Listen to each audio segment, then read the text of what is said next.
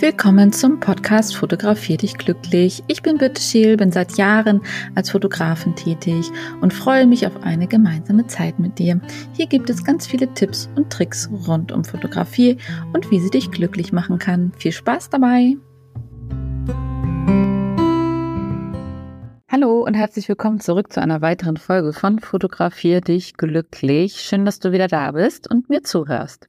In meiner heutigen Folge möchte ich mich gerne mal Richtung Urlaub widmen. Und zwar machen ja viele von uns einen Städtetrip. Und wenn man einen Städtetrip macht, möchte man natürlich auch schöne Fotos machen.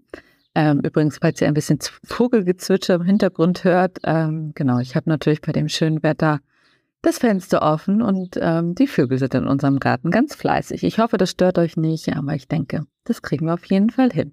Also, heute geht es ein bisschen um sozusagen ein paar Tipps für das Fotografieren von Menschen in der Stadt. Das heißt von euch selber, aber auch von anderen Menschen.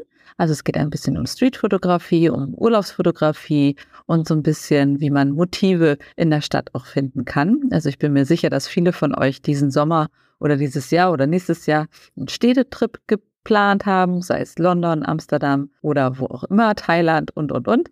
Und ja, da möchte man tolle Bilder machen. Und dann ist es natürlich wichtig, worauf man so ein bisschen achten muss und wie man vielleicht auch mal selber auf die Bilder mit drauf kann. Denn tatsächlich ist es zum Beispiel bei uns so, dass äh, von jedem Urlaub ganz viele Fotos von meinem Mann und meinen Kindern da sind, aber äh, nicht von mir, weil ich halt relativ selten vor meiner eigenen Kamera stehe. Ja, und ähm, so äh, kann man sich, also ich will, möchte das selber das nächste Mal im Urlaub auch beherzen. Und ähm, ja, so könnt ihr das vielleicht auch jetzt umsetzen. Ich habe mich gerade ein bisschen mit dem Thema beschäftigt und dachte, dann kann ich da ja auch mal eine Folge draus machen. Ich will mich natürlich auch mehr um die Pferde- und Tierfotografie in diesem Podcast kümmern, aber trotzdem wird es immer wieder zwischendurch Folgen geben, wo es einfach auch um allgemeine Themen geht. Und tatsächlich ähm, kann man das Ganze auch so ein bisschen in die Hundefotografie adaptieren. Ich fange einfach mal an. Und zwar stehen wir, wie ich sage. Wie ich ja gesagt habe, man selber ist ja relativ selten dann auch wirklich vor der Kamera. Deswegen ist es zum Beispiel möglich, ein Selfie einfach mal ein bisschen anders zu machen. Gerade in den Städten sind ähm, ganz oft irgendwo Spiegel, Spiegelungen zu sehen. Also einfach mal die Augen offen halten. Ganz viele Möglichkeiten sind da tatsächlich gegeben. Und dann einfach mal ein Selfie machen. Und zwar, indem ihr euch vor den Spiegel stellt oder die Spiegelung und die fotografiert. So seid ihr nämlich auch mal auf dem Bild. Und ähm, ja, man kann das auch als Pärchen machen oder alleine machen oder mit dem Hund machen. Und tatsächlich kann man das auch sehr gut mit Tieren machen. Also ähm, die Spiegelung nur von dem Tier zum Beispiel zu fotografieren. Gibt einen ganz tollen Bildeffekt, ist einfach auch mal was anderes. Und ja, ihr seid auch mal auf euren Urlaubsbildern dabei. Einfach die Frontkamera nutzen, entweder die Frontkamera vom Handy oder natürlich von eurer ganz normalen von eurem normalen Fotoapparat. Das geht natürlich auch, gerade wenn die so einen kleinen Bildschirm mit dran haben, den man vielleicht noch hochklappen kann. Dann kann man es auch mit einem kleinen Blick nach unten vielleicht nochmal äh, kontrollieren. Und ähm, ja, einfach mal Augen offen halten und guckt, ob ihr irgendwo spiegelnde Oberflächen findet in eurer Stadt. Dann die nächste Möglichkeit, ähm, wo man schöne Bilder machen kann im Urlaub, ist zum Beispiel, also gerade bei einem Städtetrip oder auch wenn man in fernen Ländern unterwegs ist, und zwar wenn ihr da mal auf den Markt geht, also zum Beispiel, keine Ahnung, in der Türkei oder äh, in Thailand, da war ich jetzt selber noch nicht, aber da gibt es ja auch ganz viele tolle Bilder oder Vietnam und so weiter. Die Märkte sind ja oft sehr, sehr, sehr belebt und haben viele bunte Farben durch das ganze Obst und Gemüse. Und ähm, ja, meistens sind es ja auch die Einheimischen, die dort ihre Waren verkaufen. Und dort kann man ganz tolle ähm, Street-Fotos machen. Und die würde ich auch tatsächlich farbig machen. Und ihr könnt sehr schöne ungestellte Menschen, zwischenmenschliche Situationen fotografieren. Jetzt möchte ich einmal nochmal vorab dazu sagen, dass es natürlich uns nicht erlaubt ist, einfach Menschen zu fotografieren. Das macht das Thema Streetfotografie nicht unbedingt einfacher. Ähm, ich habe ganz gute Erfahrungen damit gemacht, wenn man einfach ein Foto geschossen hat und anschließend zu der Person hingeht und sagt, hey, ich habe hier ein Foto von dir gemacht, das ist okay für dich, ähm, ich bin Fotograf oder ähm, ich bin Hobbyfotograf und, und mag das Bild irgendwie total gerne leiten. Und ich sag mal, die meisten Kameras sind ja heutzutage auch mit Bluetooth und allem ausgestattet. Ihr könnt euch das relativ schnell auch aufs Handy ziehen, weil diejenige das äh, Foto auch haben möchte oder derjenige. und könnt ihm das einmal schnell aufs Handy senden zum Beispiel. Oder ja, die meisten fühlen sich eigentlich tatsächlich dann geschmeichelt und haben überhaupt nichts dagegen. Aber das würde ich vielleicht schon machen. Nur damit es halt der ungestellte Moment bleibt, würde ich es halt im Nachgang dann machen. Dann seid ihr auf jeden Fall relativ gut auf der sicheren Seite und ihr fotografiert ja wahrscheinlich auch eher für euch selber und nicht für die, für die ja, große, weite Menge. Also nicht für ähm, große Zeitschriften oder so.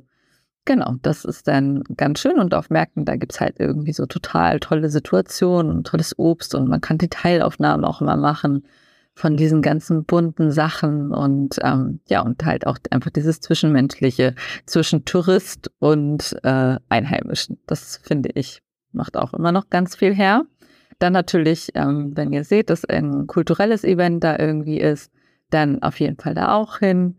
Und da sind ganz viele Besucher und man kann einfach so in diese ganze Kultur eintauchen und diese Kultur mit den Fotos festhalten und dabei auch entsprechend die Menschen.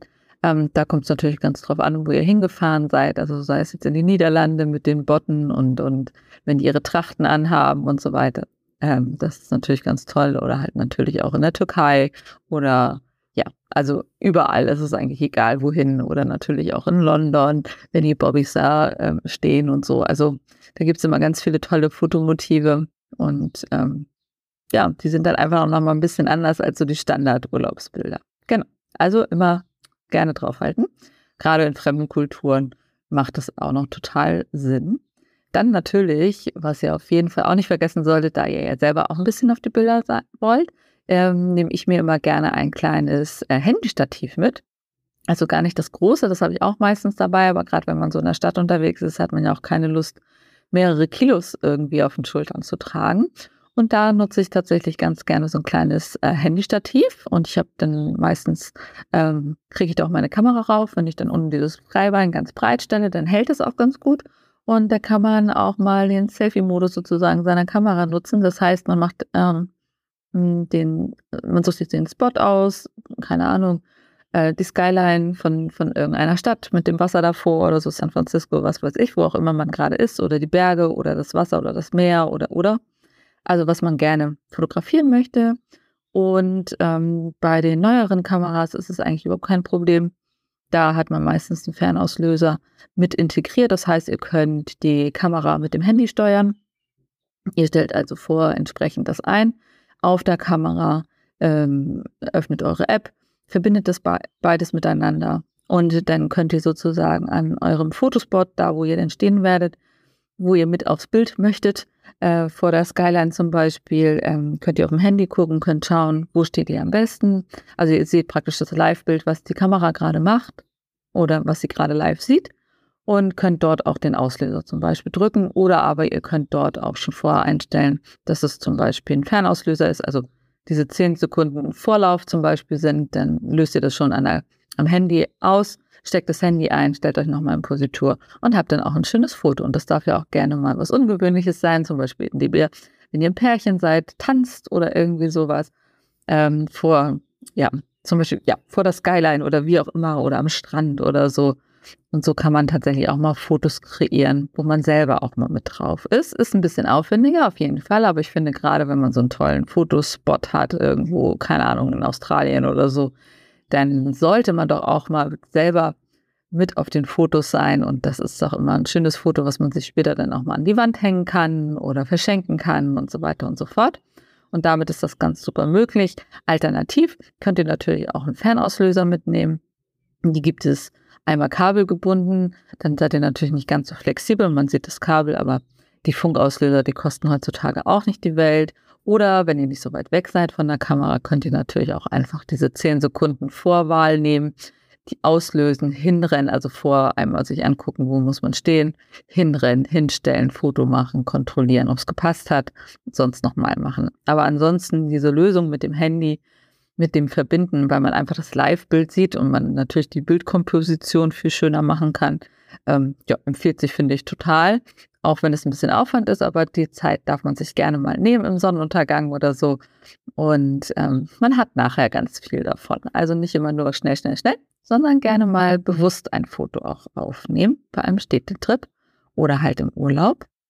Und was ich euch auch noch empfehlen würde, ist halt auch abends oder nachts loszugehen. Also gerade wenn ihr einen Städtetrip gemacht habt oder macht. Ähm, ja, es gibt halt so viele Lichter in den Städten. Und das sind auch nochmal ganz, ganz andere Bilder und Bildwirkungen dadurch. Also da gerne auch mal schauen. Ähm, da müsst ihr bei der Kamera auf jeden Fall darauf achten, dass er nicht überbelichtet, also dass er natürlich nicht versucht, das Bild korrekt zu belichten. Da müsst ihr meistens einstellen, dass ihr ein bisschen unterbelichten mhm. wollt. Am besten sowieso in den manuellen Modus gehen, dann habt ihr es voll in der Hand, dass ihr die ISO automat nicht auf Automatik stellt, sondern selber einstellt. Ein bisschen rumprobieren, ein bisschen gucken, was gibt euch die Kamera dann vor. Lieber ein bisschen unterbelichten, lieber ein bisschen dunkler, damit die Lichter auch gut zu sehen sind. Und da kann man auch ein ISO-Rauschen gerne in Kauf nehmen, äh, denn ich finde, Nachtbilder leben davon auch. Also Nachtbilder super klar, finde ich tatsächlich relativ uninteressant. Ich finde, die dürfen auch gerne mal einfach ein bisschen rauschen. Und da kann man ja ganz toll auch mal Laternen oder Beleuchtungen, Schaufensterbeleuchtungen und, und, und. Also eine Stadt wirkt in der Nacht einfach auch komplett anders wie am Tag. Oder äh, alternativ, wenn zum Beispiel ein Berg in der Nähe ist oder ein Turm in der Nähe ist, dann da natürlich auch gerne mal rauf und über die Stadt hinweg fotografieren das reicht, also es muss noch nicht mal eine Großstadt sein, das reicht meistens sogar ähm, schon bei kleinen Städten. Also ich habe auch im Sauerland ein total nettes Foto gemacht, ähm, vom oben vom Berg runter mit unserem kleinen Dörfchen. Da haben 400 Leute gewohnt, aber halt so um den See herum. Und das sieht halt auch total nett aus, ne? Weil der See ist dadurch so ein bisschen beleuchtet und ähm, ja, gibt einfach einen total schönen Effekt. Und ähm, was man auch machen kann, man kann, wenn man Menschen fotografiert, äh, in der Stadt kann man halt auch eine offene Blende wählen mit 2,8 oder 1,8. Dann sind die Lichter im Hintergrund einfach ein total schönes Bouquet, also wie so eine Lichterkette oder so. Ähm, die Laternen sind ja so als solche, solches nicht mehr zu erkennen. Und ähm, ja, da kann man wirklich ganz, ganz tolle Sachen machen. Also wirklich einfach mal ausprobieren, in der Nacht zu fotografieren. Ja, und ansonsten einfach wirklich auch die Augen aufhalten über schöne Motive. Also gerade wenn ihr im Ausland seid, was ist so ein bisschen traditionell, ähm, was ist bunt, ähm, ja, und einfach so ein bisschen lebendige Motive finden. Aber da dürft ihr halt, wie gesagt, auch Menschen fotografieren. Ich würde immer danach dann einmal hingehen und sagen so, hey, ich habe hier ein Foto gemacht, fand das total cool, wie gefällt dir das? Ähm, da muss man so ein bisschen manchmal über seinen Schatten springen, aber dann funktioniert das eigentlich auch ganz gut. So, ich hoffe, mit meiner heutigen Folge konnte ich euch ein wenig helfen. Ähm, ja, wenn ihr Lust habt, dann abonniert einfach den Kanal, bewertet mich auch gerne auf Spotify und für alle, die es noch nicht mitbekommen haben, ich mache auch einmal im Monat einen Fotowalk ähm, zu verschiedenen Themen. Da geht es um Tier- und Pferdefotografie, also überwiegend um Pferdefotografie. Kosten sind 15 Euro dafür und sind meistens so hier im Schleswig-Holsteiner Raum. Und ich überlege mir immer Themen dafür. Also ich, wir haben jetzt demnächst kleine Shetland-Ponys, wir haben Isländerhengste. Ähm, am 21. Juli geht es in die Geltinger Birk zu den Wildpferden. Da sind auch noch Plätze frei. Also da sagt gerne Bescheid. Ja, und ansonsten habe ich noch meinen Leitungskurs, meinen Photoshop-Kurs. Ich packe das alles in die Shownotes rein. Da könnt ihr gerne gucken. Und wenn ihr Fragen habt, meldet euch gerne per E-Mail oder per WhatsApp bei mir. Und ich freue mich drauf. Und bis zur nächsten Folge. Tschüss!